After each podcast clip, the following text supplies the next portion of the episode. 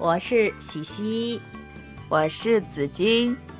我们是鸵鸟和考拉。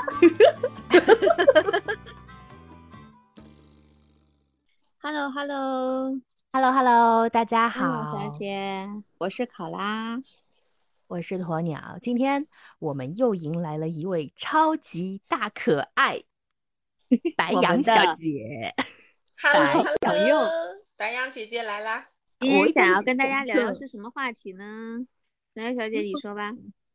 啊、因为因为因为到了暑假了，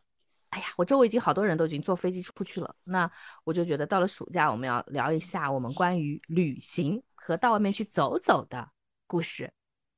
嗯，但是因为现在实际情况就是说，可能有一些城市、有些地方，大家还是就不得不待在原地，不能特别的肆意的就出去走动。包括就是说，可能出国行啊，就现在这个时候也是挺难的。所以这个嗯远方可能对于很多人来说，就只是还是停留在一个梦想中或者是一个回忆中吧。所以我们就在想说。要不然我们就就今天就开专门开这么一期，大家一起聊一聊关于旅途的一些有趣的人和有趣的事吧。呃，特意请了我们的白羊小姐来跟我们一起来做这档节目。白羊小姐好像喜欢乱窜的啊，并且她窜的地方都比我们远。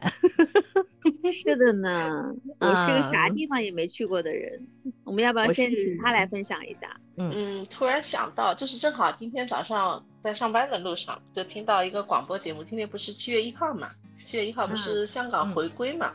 嗯嗯，然后那个广播里的话题就是，呃，叫你谈谈香港的一些旅行趣事啊、美食啊什么的。但是呢，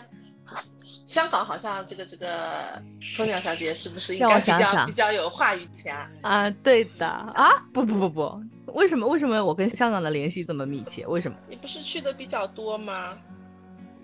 而且你嗯，你这个比较比较对美食也比较有研究吗？哎你比较喜欢那块土地。我我我是去香港的那个次数比较多，嗯、从零几年到现在，嗯，十趟应该有了吧。但是，但是我发现我我有一个非常讨厌的地方，就是我比较懒，我就去到那边，我永远是住在那个地方，然后在那个附近玩儿。所以我香港去了，就算去了十趟，我感觉去跟去一两趟没什么差别。就我没有去到远的地方，比如说，比如说我没有去那个什么那个什么大佛啊，那个我从来没有去过。佛？我都想香港不是不起来，新界有一个大佛的嘛，就是一个那我也没有去过。对，然后香香港的迪斯迪士尼我也没有去，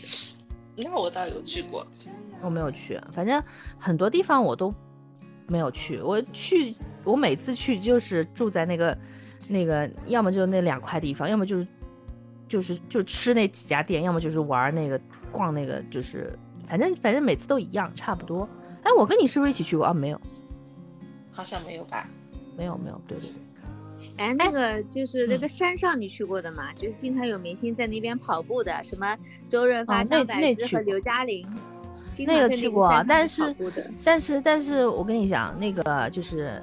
那个就是半山嘛，是不是？去山顶嘛，有山顶缆车的嘛。就就是我去过三三四趟吧，因为有有的时候带我妈妈去啊什么的，但是每次都没有说去到他们那个跑步的地方，因为他们那个是走上去的，可能有就对对走上去。对他们有我们是坐缆车上下。对，就我们今天录节目的当下是七月一号，然后电视里面应该都是在循环的在播放。今天因为是一个特殊的日子嘛，就是香港回归二十五周年，包括就是党的生日啊两个日子，所以就是应该在不停的循环的播放，所以可能也引起了白杨小姐的一些感慨。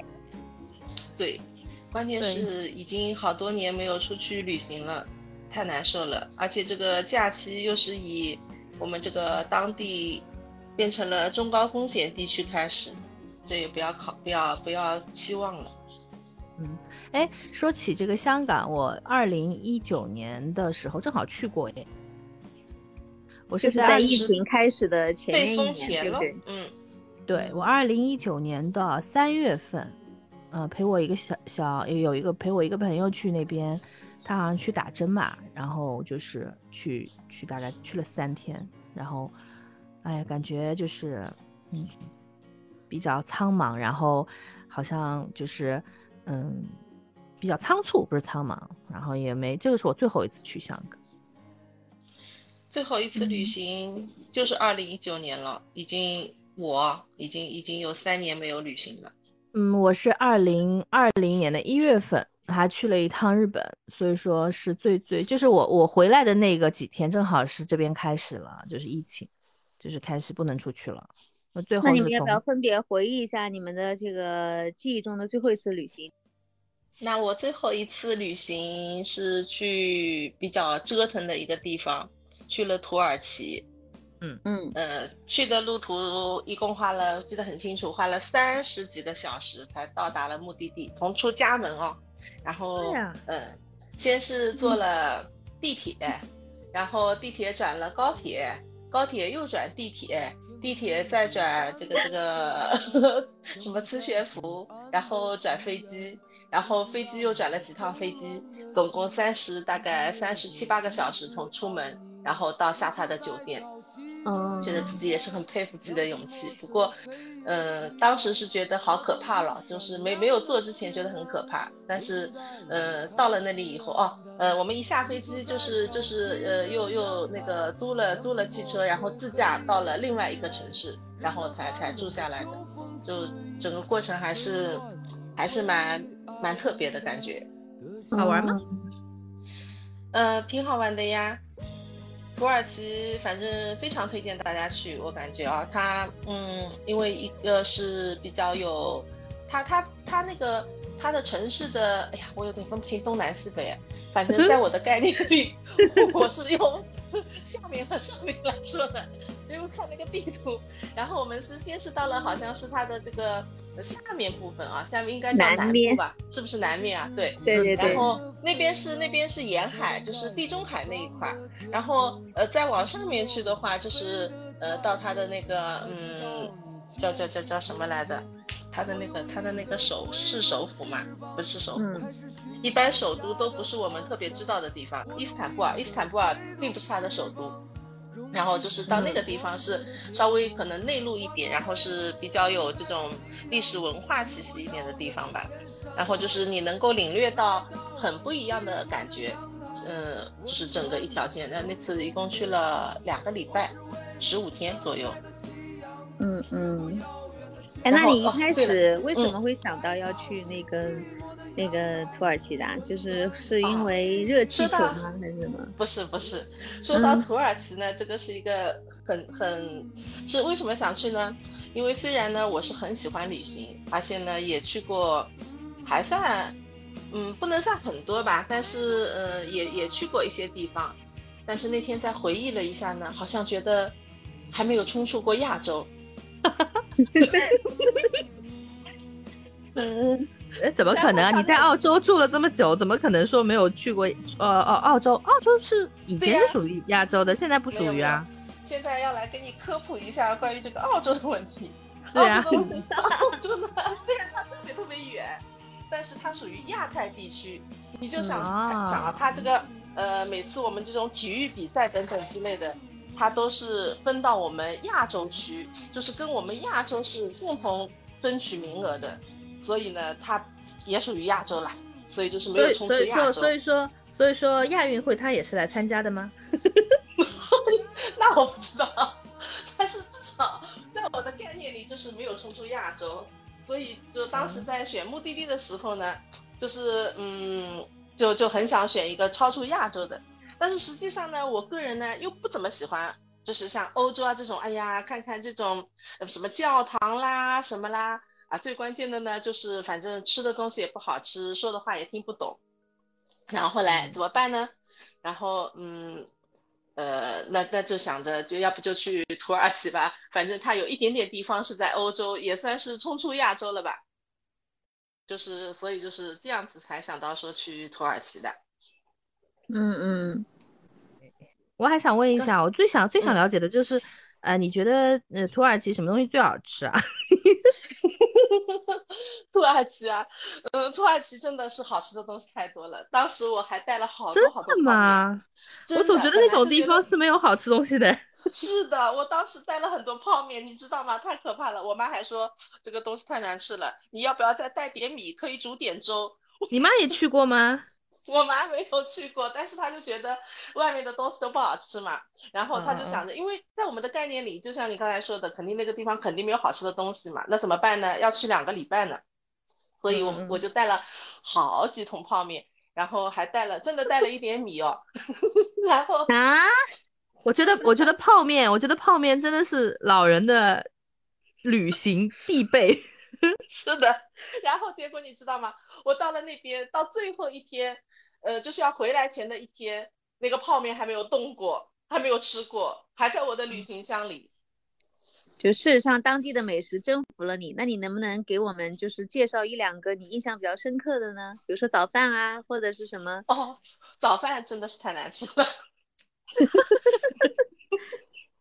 所以说早饭就不说了，早饭实在太难吃了。然后但是什么啊？手抓饼还是什么的？我总感觉，我总感觉那边会吃那种肉，哎，哎呀，哎呀，我要想一想嘞，吃的有什么好吃的？然后我现在先想到的是甜品，嗯，甜品有一家叫什么？呃，妈呀，我好想吃啊。我想不起来那个，我不会读，但是我会拼那个字，叫 M O D A 那个店的店名叫，然后嗯哦，有一种叫米布丁，不过，不过有一点啊，就是白羊小姐的口味跟我还是有点像的。你每次介绍给我好吃的东西，我都还是觉得还蛮好吃，就特别是 这种甜的东西。哎然后这个这个反正真的太太时间太长了，真的只三年有点记不住。然后这个反正就是应该好像有一个叫米布丁，嗯，还蛮好吃的。关键为什么有些名字不知道呢？因为它确实都是那种就是外国的名字，我实在是不知道它叫什么名字。那你在那儿的旅行的话，你跟别人是指手划脚，还是说是用英语沟通啊？嗯，可以用翻译软件啊，就是就是不是不是那个手机上都有那个软件吗？你你就说中文，然后对啊，你选择那个语言，然后就放给人家听啊。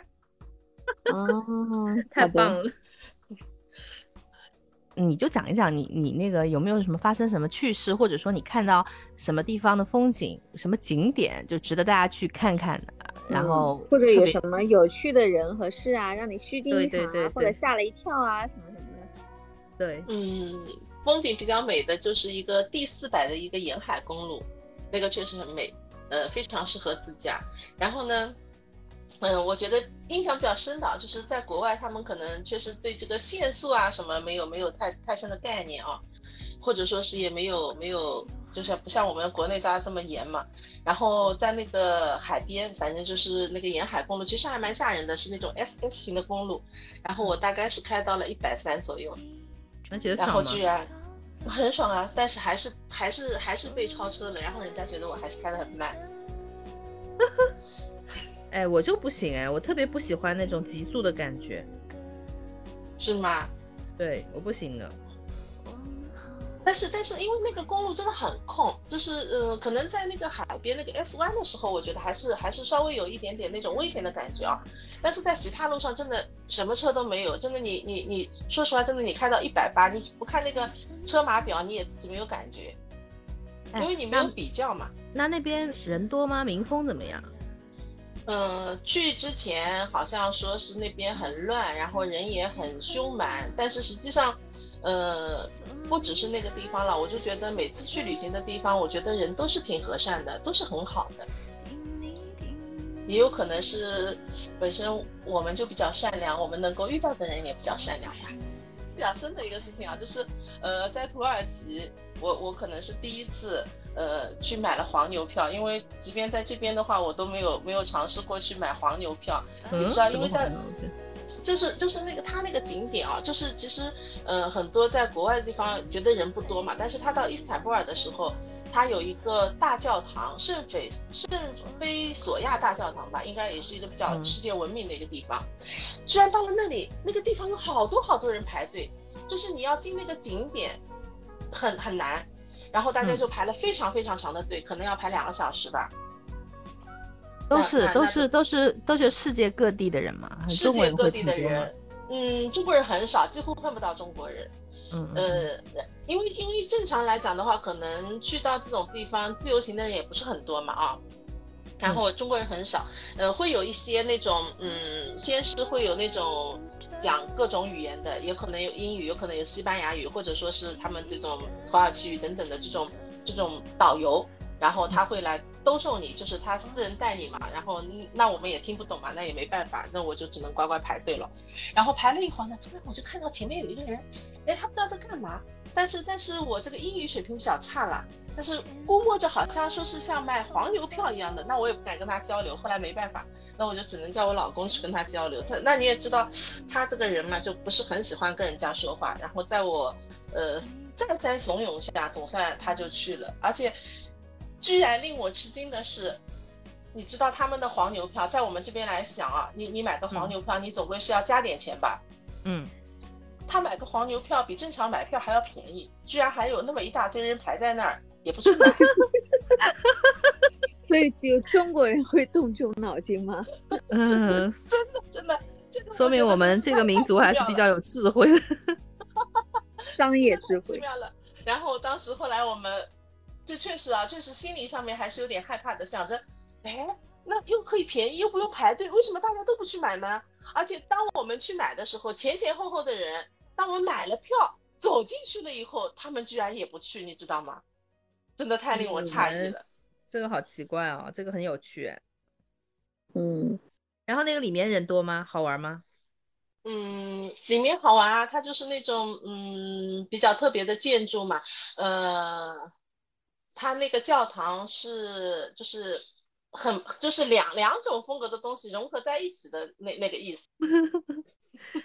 我觉得是这样子啊，就是以嗯。前反正小一点的时候，我们出去旅游的时候，就会有很多印象深刻的东西，到现在我觉得记得都很清楚。但是近几年出去玩，就好像觉得很多东西都会很容易就忘记了，然后有的时候，嗯，我就是这样子有这个可能，嗯嗯，就是就是。记性不太好，而且就是现在啊，就是旅游变得比较，一个叫比较简单，另外一个就是比较单一。就比如说像我出去玩的话，我肯定到那个地方肯定是挑最热闹的地方去住，因为我始终是觉得，你去一个地方旅游，我我我个人啊就比较喜欢去那种，呃，就是当地人。生活的那种环境当中去住住个几天，就是体体会一下当地人是怎么样生活的，嗯，就是，然后然后就去，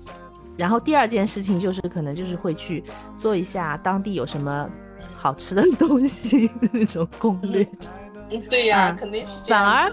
反而像像像我这样的，我就不太会太多的去研究这个地方的人文历史，可能会去当地的博物馆看一下，但是我不会做功课，我就走到哪儿看到哪儿。所以说，有的时候像那个走马灯一样的，他也不会记得特别清楚，有的东西就好像就是我出去玩的话，可能呃博物馆啊什么会看的蛮多的，因为我同行的人喜欢看。但是我发现我，因为我也没有做功课，也没有怎么样，觉得当时觉得蛮好看的，然后就好像风过留痕，然后就这样就忘了。但是旅行的那种感觉还是，嗯，蛮对于每一个城市的那种，有的时候想到一个城市，就会想到很多当地的人的样子，以及当地的好吃的东西，以及那种感觉，以及空气中的味道，有的时候我都会想得起来。反正，嗯反正我觉得这个也是一种感受吧。嗯，而且我觉得每个城市它给不同的人是不一样的感觉的，就是可能去到同一个地方，你看到的风景或者你心里面就是流淌过的那种感受吧，一定是千人千面的，而且你们做的事情应该也会不一样，走的路线啊啥啥啥的。呃，我我我我就想说，有的时候出去旅游时的那个心境也不一样。嗯、就是我记得你那个时候去云南，后来我去云南，我跟你对云南的感受就是完全不太一样的。嗯，就是跟当时的一种心情。你可以说说啊。啊，我记得你当时去还是挺记记忆蛮深的，然后好像对那个地方都是就是就是可能遇到的都是一些比较好的人啊，有趣的事情啊什么的。嗯，我对云南的印象是当时是就是就感觉那边商业气息已经很浓了。就包括我我在那个去玉龙雪山的时候，碰碰到那个纳西族吧，是不是？那个地方就是有一个阿婆就说：“哎呀，你们到山上去哦，啊，就是啊，有那个你们嗯南方那个就是你们你们这种平原来的人哦，肯定会有高反。”他说：“那我肯定是吃不消的，我带你们去买氧气筒啊，什么什么。”然后就带我们去，然后就很相信他，因为他慈眉善目，那么样子很好的，然后就觉得，哎呀，就去买，然后每个人都买了一罐氧气瓶，然后坐到了山顶。后来一看，因为他买给我们的氧气瓶，我到现在还记得是八十块钱一瓶嘛。然后到了山山上山上了以后，看到那公家也在买一模一样的。到了山上，就是有需要的人可以买，那就二十块钱一瓶。然后包括那个，我们到了泸沽湖那边，到一个餐馆，然后那个人说他是江浙这边的人，然后因为觉得这边太美了，然后就到这儿，然后嗯，感觉听到我们的口音也是江浙这边的，然后就很热情，然后我们就点了一些菜，然后后来到另外一个店再点同样的菜，感觉那个价格就是 那个价格的 五分之一，就是就是，但当然不能否认，呃，云南丽江还是一个非常休闲。当时的泸沽湖也很美，就是现后来我们有去。是哪一年啊？嗯，零几年吧。就当时的泸沽湖非常美，感觉人很少很少。然后那个就是呃，丽江的话，商业气已经很浓了，但是给我的感觉就是非常的放松，非常的悠闲。就且不论那边的商业气息。带着很多就是不是给我特别好的感觉，我正好遭遇到一些就是不良商家吧，所以就会觉得降低我这个对这个地方的一个感知。但是整体来讲的话，我还是觉得那边还挺好的，一个漂亮地方挺漂亮，另外一个就是特别给我一种放松的感觉。嗯，那我去的应该比你晚呀。照理说，商业比我应该比你的你你你比我早去的时候是跟另外一个好朋友一起去的嘛？的确是我跟你看出去的那个感觉可能会不太一样。就是我我眼中看去的，就是那个地方是一个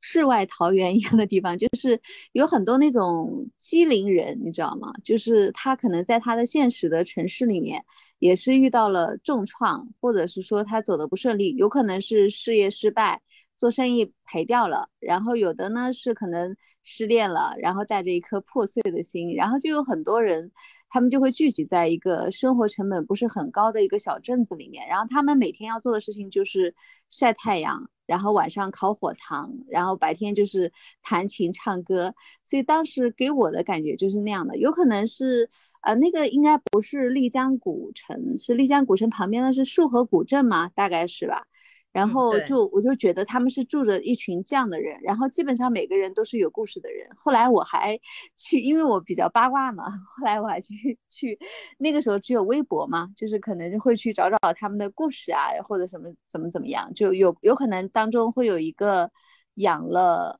N 多条德牧。一个男的戴永远戴个墨镜，然后脸上一道刀疤，就是你一看就觉得他肯定是有故事的人。而且后来我偶尔在那个媒体上面有见到他报道嘛，就说他对那群狗视如自己的养子养女，就因为那些狗太凶猛了嘛，然后就去伤害到那种游人啊什么的，他为此赔了很多钱，好像还把他拿出来做了一个报道，就是觉得他是一个蛮有意思的人吧。包括就是你说到当地的美食啊什么的，呃，我们我记得就是看人家介绍说那个当地的那个腊排骨火锅很好吃嘛，就去找那个当地人买菜的那种菜场，然后一个嗯蛮简陋的一个小店嘛，对吧？然后然后就去就去去去逛一逛，然后去那边坐那种小板凳小小桌子啊，去像路边摊那种感觉吃吃，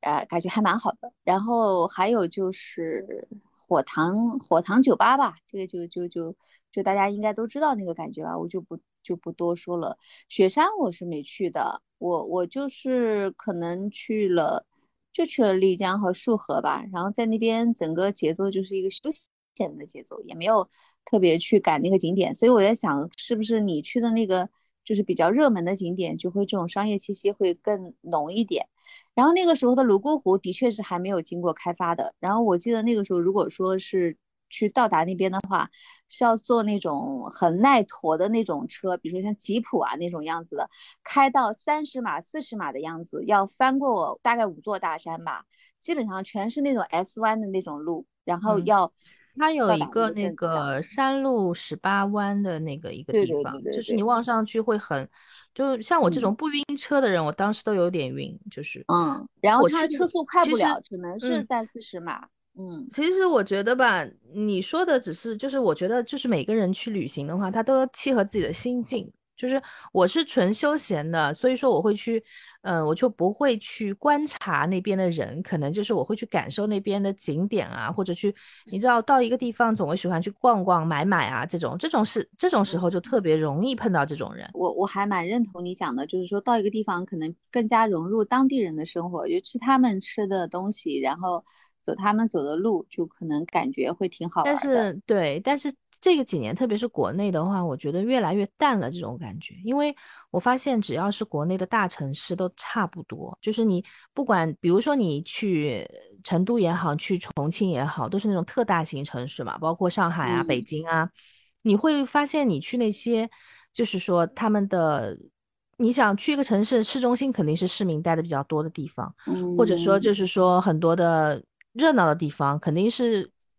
肯定是像包括以前我跟那个白羊白羊小姐去西安，那个时候的西安，嗯我嗯。我我感觉那个时候西安还是蛮蛮好的啊，就是有我们去那边就感觉完全是跟这边完全不一样的感觉。就是他们的那个建筑特别大，就是那个马路都是像我们这种江南这种地嗯。方，对，就是基本上有个什么六车道、八车道已经很宽了。那边反正正常的马路都是十车道的，特别特别宽。然后那边的那种建筑都不会很高，但是非常大，就是那种很大气的那种，给人的感觉就有点苍凉，但是就感觉很好。而且我们去的时候，好像那个兵马俑也不是特别的，我当时第一次看到兵马俑是很震撼的，因为。我本来以为这种热点的地方根本没有什么感觉嘛，但是因为那那天我们去的时候，我记得人不多，然后站在那边，哇塞，原来是这样，那么多，就感觉真的是挺震撼的。而且那个时候，嗯，我们去的时候人不多吗？不是很多，但是但是你你记不记得那个时候我们是拿着导游证进去的？对，不是那个人说了一句，我们去 陕博陕西博物馆的时候，那个人说了一句，他说：“哎呦，怎么导游比什么 多如牛牛毛。哦，对对对对，这个年头什么导游多如牛毛。呃，因为因为我们大学那个就是专业的原因，我们都考了导游证嘛，然后我们后来就是就是等于说是毕业了以后，就经常拿这个导游证，我们都没有年审是吧？那个时候还不走电子系统，然后举一下哦就进去。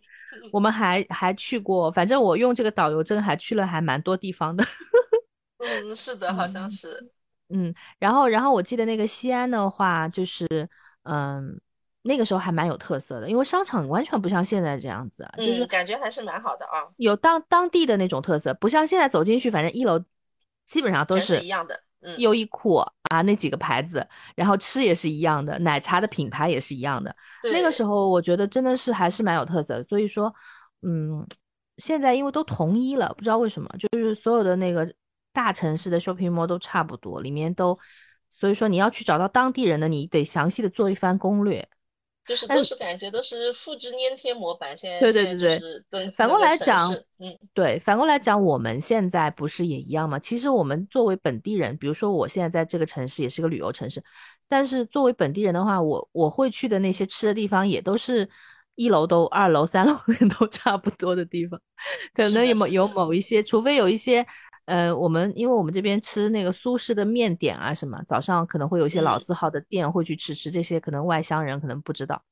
嗯，基本上都其实都差不多，所以我觉得有回忆的，好像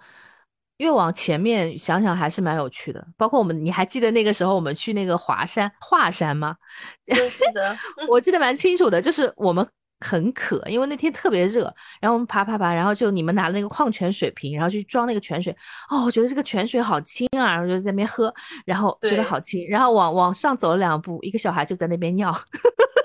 就在上游 尿，这水就完了，我们就觉得很好玩，嗯但是其实，其实你不觉得就是这种，就像你刚才说的，旅游是讲心境的。那么我们在不同时段的，其实对于那种旅旅行的这种理解也好，或者说是对我们对他的那种满足感也好，我觉得可能也是不一样的。嗯，嗯，是的，而且每个人的旅游方式不同，你跟不同的那个，就是你跟不一样的就是驴友出去，对旅伴，嗯，就是如果你在旅途中遇到跟你步调不一致的，比如说你动作比较快，然后他就是个摸摸，每次讲好了，比如说七点钟还是八点钟，咱们在大堂集合，然后你就要愣是要等他个半个小时、四十分钟的，你会不会抓狂啊？不会，因为因为因为因为我往往是那个 比较慢的。让人抓狂的人不会不会，因为我不会跟一个特别喜欢跑景点的人去。就有的人，他就比如说我到了西安，我就必须去华山，我就必须去秦始皇，我必须去华清池看一下。必须怎么样？就是说时间观念上呀，就是比如说有的人他会觉得，既然我们大老远的来了这儿了，那我们。不要就是一直睡到十点钟啊，或者 怎么样，就是稍微早点出门啊。对，那那那就是那就是要要有计划，然后也要看那个地方到底是玩什么的。就是比如说有的有的点，只要说好，比如说今天晚上我们一起住进一个酒店，那明天早上说好八点出发，我是绝对不会迟到的。这个是我我是是肯定是这样子的，因为我觉得旅旅途过程当中，如果是你有旅伴的话，你首先要考虑到。彼此的那个，就是说不能让对方等，或者说不能让对方觉得无聊。嗯嗯，你你即便我是这样子的，就是即便你跟这个 A 出去玩，可能他的很多喜欢逛喜欢逛的东西，并不是你喜欢喜欢走的东西。我是第一次跟他出去，我会尽可能迁就他，但是可能第二次我不会再跟他出去了。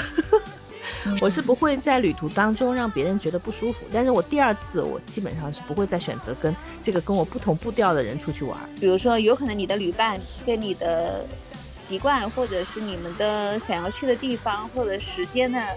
安排不是非常一致的话，有的时候也可以就是稍微自由活动一下。我觉得，就是大家可以约好了一个时间再汇合嘛，对吧？过程当中有可能不一定要强求所有的步调都是一致的。但是我我目前为止还没有碰到过这种这种情况，就是基本上都会结伴而行。我估计不太可能遇到这种情况吧。因为你每次都是跟你老公一起去，然后他都是听你的安排，是吧？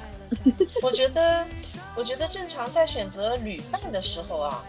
嗯，如果说步步调不一致，可能那就不一定会一起去吧。我现在发现，我就所有的旅程当中，旅伴最最不舒服的一次，甚至让我非常懊恼的一次，就是跟我妈妈。以前因为我我我在我在本地的时候，也会带我妈妈，就是。以周六周日可能去附附近近郊吃吃饭啊玩玩，我都没有觉得什么。但是那一次经历了以后，我跟我妈妈互相决定，这辈子都不会在一起出去玩了。这句话他跟你说了吗？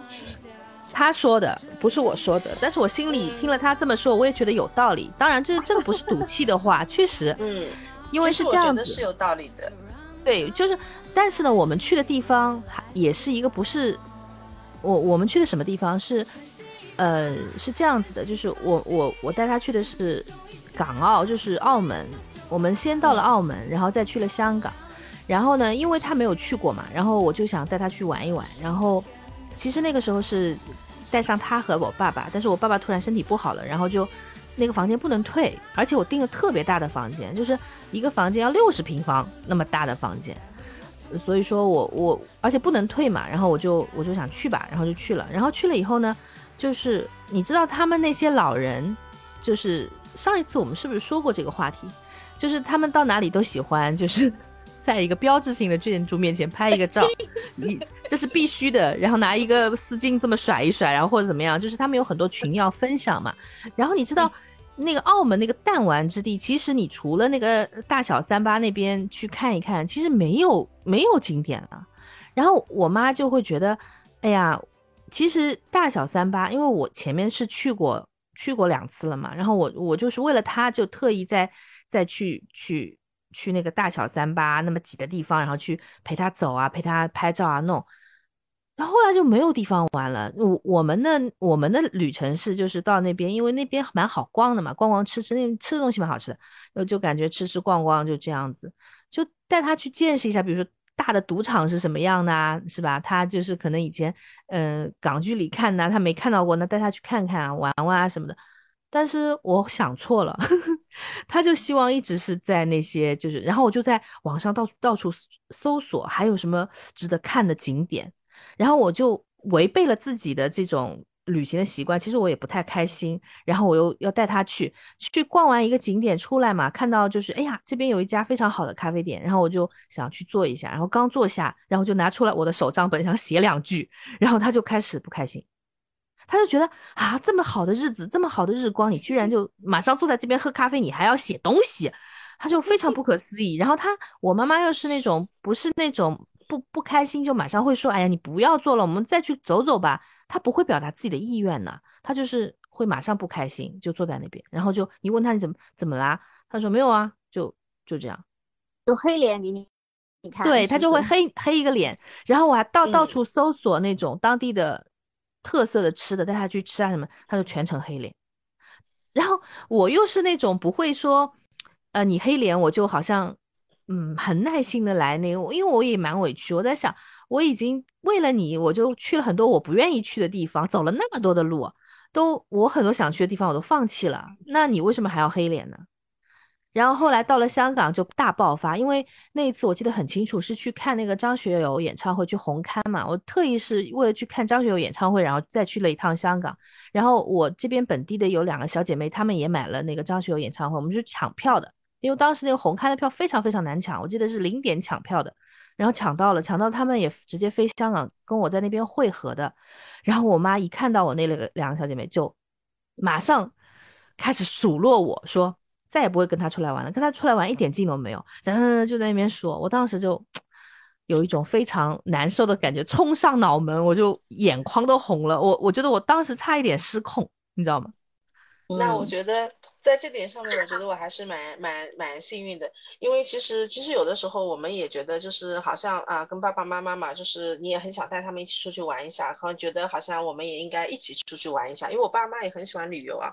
然后。但是呢，我们这个就永远停留在了就是嘴巴上，然后等到真正计划的时候呢，我妈会主动说，我觉得我跟你们一起出去玩肯定是没有劲的。她说，我觉得我还是我们一起，就是他们他们那个团体，就是他们那个中老年团体，他有他自己的玩玩伴，就他的小姐妹呀、就是他们一起玩的，就还包括我夕阳红婶婶啊什么，就是就是他们就觉得很好玩，然后始终我们没有一起一起就是出去玩过，所以所以就保持了这份美好，我觉得。没有吗？我怎么记得你们出去玩过啊？是那个游游船还是什么的？哦，对，那那那个那个游船我也游游船我也去过，但是前提是必须，因为那次去了香港以后，我就吸取了这个教训。后来我问我妈，我说我想去大轮船，我想去日本嘛，我说你去不去？就带我爸和我妈嘛。然后我妈说，呃，去呢，呃，因为我爸爸也去嘛，然后嗯就就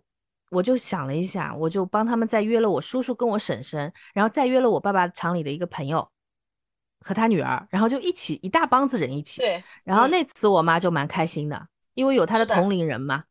对，我就发现，因为因为如果说换成是我跟她去轮船，那我我这个人又是，其实换句话说，可能我也不太会迁就她，就是也不是特别不是专心的去陪老人出去玩，我心里也没有做好这个建设。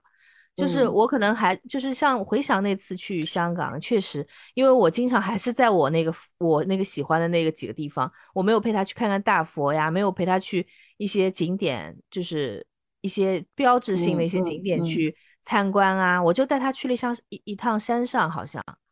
山上有没有去？嗯，好像去的。两代人的这种想法和习惯真的不一样。你可以想象，如果说你妈的他们一个团体就把你一个人带着，你跟他们一帮人一起玩，那我就自己出去玩啊。得很不舒服吧？嗯，就是因为他们的他父母跟你出去还是蛮依赖你的，他就其实心里对这个旅旅程还是蛮期盼的，他就期期盼着